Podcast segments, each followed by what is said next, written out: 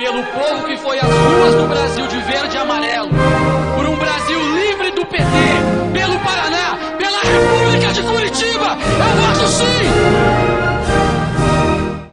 Boa noite, meus amigos, mais uma vez. Vamos ver se agora vai. Eu estava tentando fazer a transmissão antes e acabou dando um problema aqui, então reiniciei tudo. Vamos ver se a conexão fica melhor. Pelo jeito, acho que já está melhor que eu estou vendo vocês chegando aqui. Eu vou compartilhar no meu perfil também essa transmissão e a gente já vai bater um papo sobre essa situação delicadíssima que o Brasil vive no dia de hoje. Vou explicar até onde eu alcanço o que está acontecendo com o nosso país. Tudo ok agora, né? Vocês estão me dando um feedback aí, eu estou vendo gente escrevendo que está tudo ok, a Milena escreveu que está ok, Francisco também, obrigado. Edna sempre presente, boa noite. Enfim, vamos lá ao assunto, que todo mundo está aflito. O que está acontecendo com o Brasil? O que, que, está acontecendo com o nosso país? Boa noite, Hélio Beltrão. Você também que está aí sempre presente comigo. Muito obrigado. Uh, Bom, primeiro que é, a gente tem que pontuar, classificar o que, que aconteceu hoje. Quem são aquelas pessoas que estavam nas ruas em Brasília? Aquilo não é povo. Aquilo é aqui, eu não quero atender agora. É, é militância paga, militância profissional que foi convocada para ocupar Brasília. Convocada por quem? Aquilo foi convocado por centrais sindicais e movimentos sociais ligados à esquerda, ou seja, toda aquela parafernália, todas aquelas pessoas foram financiadas e levadas por organizações de esquerda para ocupar Brasília. Vocês sabem bem, Brasília, ir a Brasília é muito caro, Brasília é distante, Brasília eu costumo dizer que é um bunker natural anti-povo ela foi projetada exatamente para isso, para não sofrer invasões de estrangeiros e nem de brasileiros.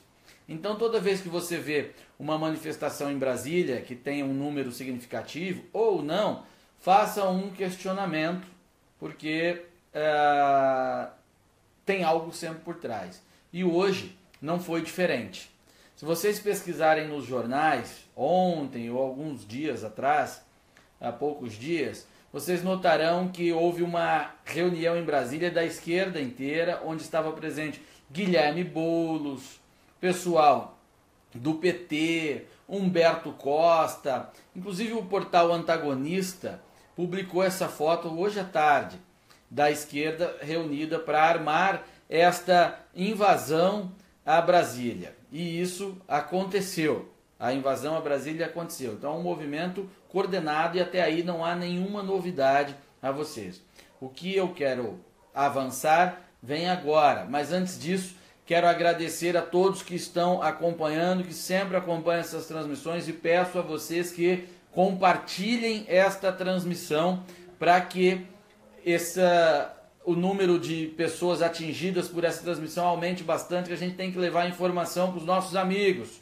Então, agradeço muito as páginas parceiras, como sempre, Movimento Brasil Livre, a República de Curitiba, as páginas de direita e vocês, uh, indivíduos que estão compartilhando isso. Peço muito que compartilhe, porque é bastante importante. Por que a esquerda fez isso hoje? Gente, eles usam qualquer argumento, previdência, corrupção, qualquer coisa, mas vamos pensar ponto por ponto. O movimento de hoje não é um, um movimento, uma passeata, uma manifestação reivindicatória. É uma manifestação desestabilizadora. A ideia era desestabilizar ainda mais o governo Temer não só o governo. Por que desestabilizar o governo? O governo, ele no Brasil agigantado, ele é um, um eixo central da organização e com grande influência, organização nacional, com grande influência, inclusive jurídica, além de estar baseado numa organização jurídica. Então, quando a esquerda parte por uma manifestação eu, e avança o sinal, parte para a violência, para destabilizar um governo, ela está querendo, na verdade, desestabilizar todo o ordenamento. Todo o ordenamento. Destabilizar o país, de fato. Mas por que, que eles querem fazer isso? Porque eles precisam melar o jogo. A esquerda não pode, hoje, jogar nas regras constitucionais. Eles não têm condições de jogar nas regras legais. Não têm condições de jogar dentro do ordenamento. Eles não têm condições de jogar dentro daquilo que está previsto na Constituição. Por quê? Eles não têm tempo para isso. Eles estão vendo as suas estruturas serem atacadas e atacadas no bom sentido, porque são atacadas pela verdade, são atacadas pela, pela polícia, que está demonstrando o quão criminosos são, são atacados também politicamente, que está fazendo uma reforma em todas essas instituições, a começar pelo imposto sindical que foi um projeto que eu entrei, que eu trabalhei muito, que foi incorporado na reforma trabalhista. E isso é um duro golpe no seu esquema de financiamento. Serão aí quase 4 bilhões por ano tirado deles. Então eles estão aproveitando dessa situação de fragilidade para uh, ah, atacar uh, numa frente que vai atingir vários alvos. Primeiro é manter todo o status do seu, uh, do seu nível organizacional sindical, tal e tudo mais. O segundo é melar o jogo que está acontecendo, porque o governo Michel Temer, muito provavelmente, ele não chega a 2018. Acredito que o Michel Temer, se não renunciar, será cassado no Tribunal Superior Eleitoral. Pelas razões que vocês já conhecem bem, nós já discutimos em outra transmissão. Em outras transmissões, na verdade. Mas, cumprido a regra do presidente Rodrigo Maia convocar eleições em 30 dias, a indireta e tudo mais, ah, não vai dar tempo, eles não conseguem eleger o Lula e o Lula sofrerá uma condenação em seguida. O Sérgio Moro vai julgar o Lula até o fim de junho, vai, já vai sofrer. Então, assim, na leitura da esquerda, a chance deles reagruparem e a chance deles vencerem e voltarem ao poder do governo no governo, porque o governo não é todo o poder, tá? O governo é parte do poder. A chance deles é o Lula. Eles não conseguem fabricar um outro sujeito até 2018. Então, é preciso antecipar o processo. Como é que antecipa o processo se a regra constitucional é, é, diz outra coisa? Antecipa melando, rasgando a Constituição. Então, eles deflagraram ações vocês verem que o aparato midiático deles, como Brasil 247, Diário do Centro do Mundo, Carta Capital, os seus blogs Paulo Henrique Amorim, todos eles já gritam por diretas já. Como a história não está pegando, a narrativa não está funcionando tão bem como eles pensaram, é preciso radicalizar. Então aproveita o gancho de um congresso desmoralizado para fingir, tentar forjar que há uma demanda popular que está sendo oprimida pela tirada de direitos do governo Temer, que é uma bobagem, não é verdade. E aí organizam uma ação em Brasília e partem para a radicalização. E isso gera matéria, isso gera pauta, isso gera clima de temor no país inteiro. Ou seja, eles atacaram ministérios, incendiaram ministérios. Quatro ou cinco ministérios foram incendiados. Vandalismo, na verdade, terrorismo como o objetivo é aterrorizar a população, o que eles fizeram hoje foi terrorismo. Pena que no Brasil, e o PT trabalhou bastante contra isso, não há uma lei antiterrorismo. Houvesse uma lei antiterrorismo no Brasil, essas pessoas estariam enquadradas, poderiam estar enquadradas, a depender do texto legal, claro, numa, em atos de terrorismo, como atos terroristas, isso que aconteceu hoje, porque esse era o objetivo. Ou você tenta colocar fogo no ministério para convencer o ministro a fazer alguma coisa para você. Claro que não. Aquilo é um ato político. E, o, e isso é essência do terrorismo. Aliás, é a definição de terrorismo. Então já temos uma falha aí. E isso não foi aprovado, uma lei antiterrorismo não foi aprovada, exatamente para não tirar o poder de pressão, de manifestação, de violência desses grupos que são criados e dominados pela esquerda. São os braços deles de uso da violência, os braços deles que agem à margem da lei. À margem da lei quem age é o que? O marginal. É isso que eles são. E colocaram os seus marginais em campo. Então, há este objetivo, tá? Eu vou repetir para que fique bastante claro. Não há reivindicação ali no que estava acontecendo hoje. Há desestabilização. E para barrar essa desestabilização, e aí não a política, mas a, a, a ação necessariamente de violência, de incendiar ministérios e do clima de terror, do terror da esquerda, o presidente Michel Temer corretamente, fique claro isso, corretamente convocou as Forças Armadas para fazer a segurança dos ministérios porque a polícia de Brasília não estava dando conta, não estava necessariamente preparado para fazer a segurança dos ministérios e também o confronto na rua com os marginais. Então, as Forças Armadas, e que fique claro também, não é uma intervenção militar, conforme muitos sonham. Não tem nada a ver com isso e eu vou explicar logo em seguida. O que ocorre é que as Forças Armadas foram convocadas a fazer a segurança dos ministérios, dos prédios mesmo, para que tudo continue, perdão, continue a funcionar razoavelmente bem e dar um, um mínimo de estabilidade, né? E claro, contrapor o que eles estão fazendo. Se isso interessa ou não à esquerda, eu já chego lá, mas vamos tratar sobre essa história de intervenção militar, que muitos querem, outros pensam, o que, que é. Não, não está acontecendo isso. Não está acontecendo uma intervenção. Tá? Não tem nenhum sentido pensar isso. As Forças Armadas irão às ruas em Brasília fazer segurança dos ministérios a pedido, a convocação, respondendo à convocação do seu chefe supremo, que é o presidente da República. Está fazendo conforme a lei. Está fazendo conforme a definição da Constituição e a lei que regulamenta esta convocação. Ok? Então, muitos intervencionistas, entusiastas do intervencionismo, e aqui eu não estou falando de sentido pejorativo de ninguém, tá? Eu estou tentando explicar.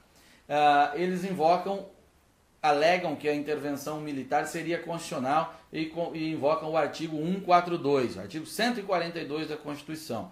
Não, não é verdadeira esta informação. O artigo 142 não diz que uma intervenção militar pode ocorrer é, conforme uma convocação popular. Não diz isso. Eu vou ler para vocês, inclusive, o artigo 142 da Constituição, para que não haja nenhuma dúvida. Está aqui, ó, artigo 142, prestem atenção.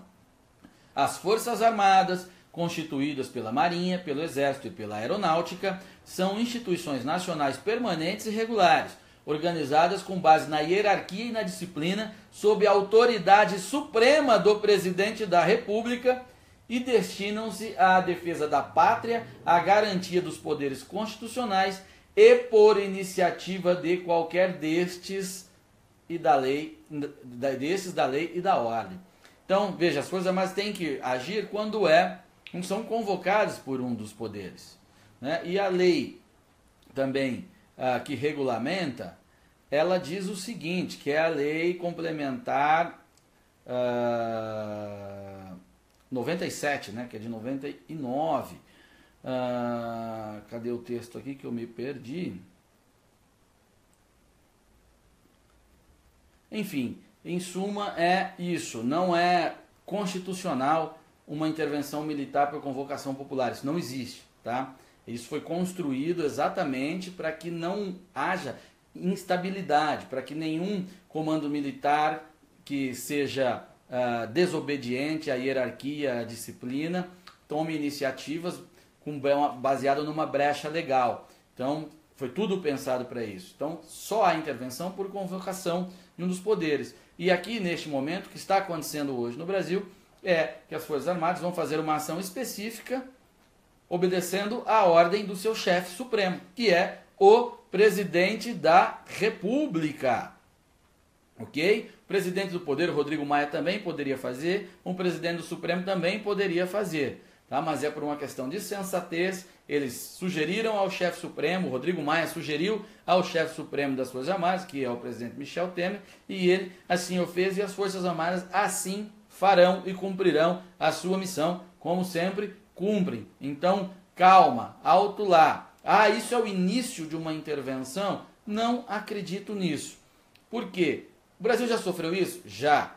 1964, já aconteceu. Qual é o paralelo da situação de hoje com 64? O paralelo é que a situação política é muito delicada, também a instabilidade, as pessoas não confiam uh, naqueles que estão envolvidos na política, a corrupção, a tudo mais.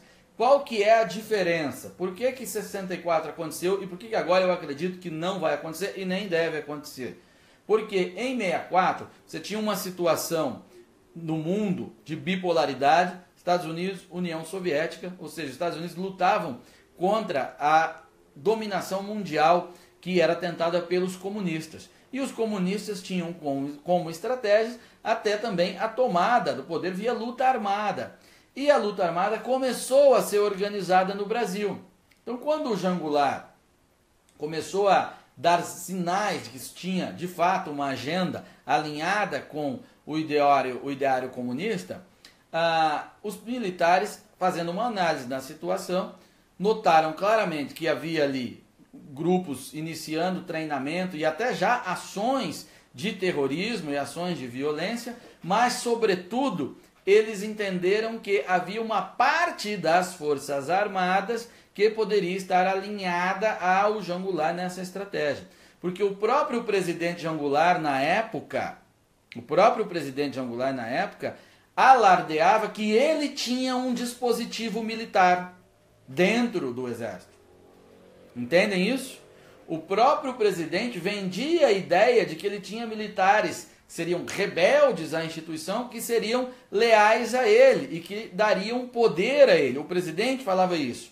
Então você tinha o exército regular, as forças armadas, não é? e um presidente que organizava um grupo ali dentro. Então os militares entenderam que havia outro dispositivo de força para ser combatido. E daí fizeram a intervenção. Entendem? Por isso entraram no jogo. Não foi só para limpar a cena de corruptos, de vagabundo ou de nada. É porque havia um poderio armado a ser combatido. E arma se combate com armas. É assim que funciona. E por isso foi feita aquela intervenção. Na situação atual, não é semelhante. A semelhança ela esbarra apenas no descrédito da classe política, no descrédito é, dos partidos e tal, e, é, das instituições, que é verdade, que é verdade. Mas não há ainda um aparato de força a ser combatido. O aparato de força a ser combatido é o que a esquerda está tentando forjar, até para de repente instigar uma ação mais forte das Forças Armadas. Daí tacar fogo no Congresso. Daí partir para o quebra-quebra. Daí ir para os atos terroristas que o que foram hoje. Vocês estão me entendendo? Eu estou sendo claro, sempre pergunto isso para vocês, porque como eu abro aqui as nossas conversas, eu digo, esta é uma conversa, nós estamos procurando entender juntos o que está acontecendo. Então eu faço essa distinção entre a situação de hoje e a de 64. E por isso que eu entendo que houve a ação de 64, que havia um dispositivo militar de João Goulart. O livro do jornalista da Folha de São Paulo, que eu tenho a coleção, inclusive mostrei aqui para vocês outro dia. Ah, tá aqui, ó. Essa série aqui que eu, que eu mostrei o dia do Hélio Gaspari, ele conta bastante ah, qual, como é que funcionou, como é que era o cenário do pré, da pré-intervenção de 64 e mostra isso, demonstra isso, né? que havia também ali um, um dispositivo que seria leal ao João Goulart. Então havia com quem o exército combater. Agora não é um problema a política e tudo mais, como ainda não há, é um problema dos civis. Mas a esquerda pode estar tentando fazer isso. Eu ainda tenho uma certa dificuldade para ler essa estratégia deles de endurecer o jogo, uh, pode ser que é, é, eles precisem de uma ação mais forte, inclusive para reagrupar, para retomar a narrativa como vítimas de uma sociedade, vítimas da opressão, da força e tudo mais, e voltarem a ser os mocinhos da história, porque hoje eles são os bandidos totais e boa parte da população, a maioria, já conhece muito bem isso. Uh, a situação já foi mais grave nesse sentido uh, militar. Em 2003, em 13, vocês lembram que em 2013 o movimento Passe Livre e essas franjinhas da esquerda, eles organizaram manifestações e induziram a população a ir às ruas aos milhares. Foi bem significativo aquilo que aconteceu em 2013. Na época, num hangout com o Olavo de Carvalho, eu perguntei para o professor, trouxe isso e a gente não soube fazer uma avaliação definitiva daquilo. A estratégia naquele momento talvez pudesse ser de causar uma desestabilização. Lembra que eles estavam no poder, o governo era da Dilma, tá? Na época talvez poderia ser de causar uma desestabilização, provocar o quebra-quebra que eles estavam fazendo com os black blocs e tal, para instigar uma ação militar. Uma ação militar violenta de repressão. Só que esta seria sob o comando da Dilma.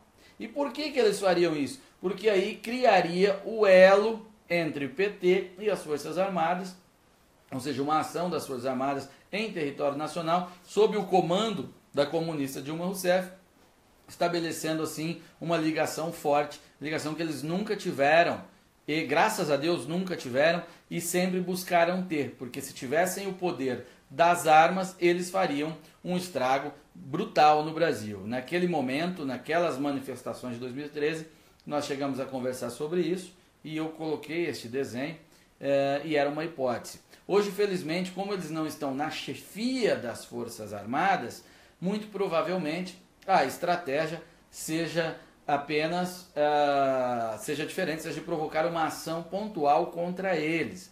Né? Porque, como Temer, eles acusam Temer de golpista, uh, quem é aliado do Temer de golpista, talvez uma ação das Forças Armadas contra eles, ou seja, uma ação de força, vá caracterizando isso, esta história que eles tentam contar, fortalecendo a sua narrativa e posando de vítima, e aí podem conseguir, podem angariar apoio da população de bem, a população não engajada politicamente, para uh, impor a sua estratégia de zerar o jogo, entre aspas, zerar o jogo e convocar eleições diretas. Eleições diretas que neste momento interessam apenas ao Luiz Inácio Lula da Silva e ao PT. Entendem? O jogo pode ser, vamos esculhambar tudo para que até eles pensem em é preciso reorganizar a casa. Não dá. As eleições têm que ser diretas. Hoje o Paraná Pesquisa publicou, uh, no, acho que no portal 360, pesquisa para presidente em Sergipe, onde o Lula aparece com 45% das intenções de voto. Ah, Paulo, mas essa pesquisa eu não confio. Eu confio na Paraná Pesquisa. É o instituto de pesquisa que mais tem acertado nos últimos tempos.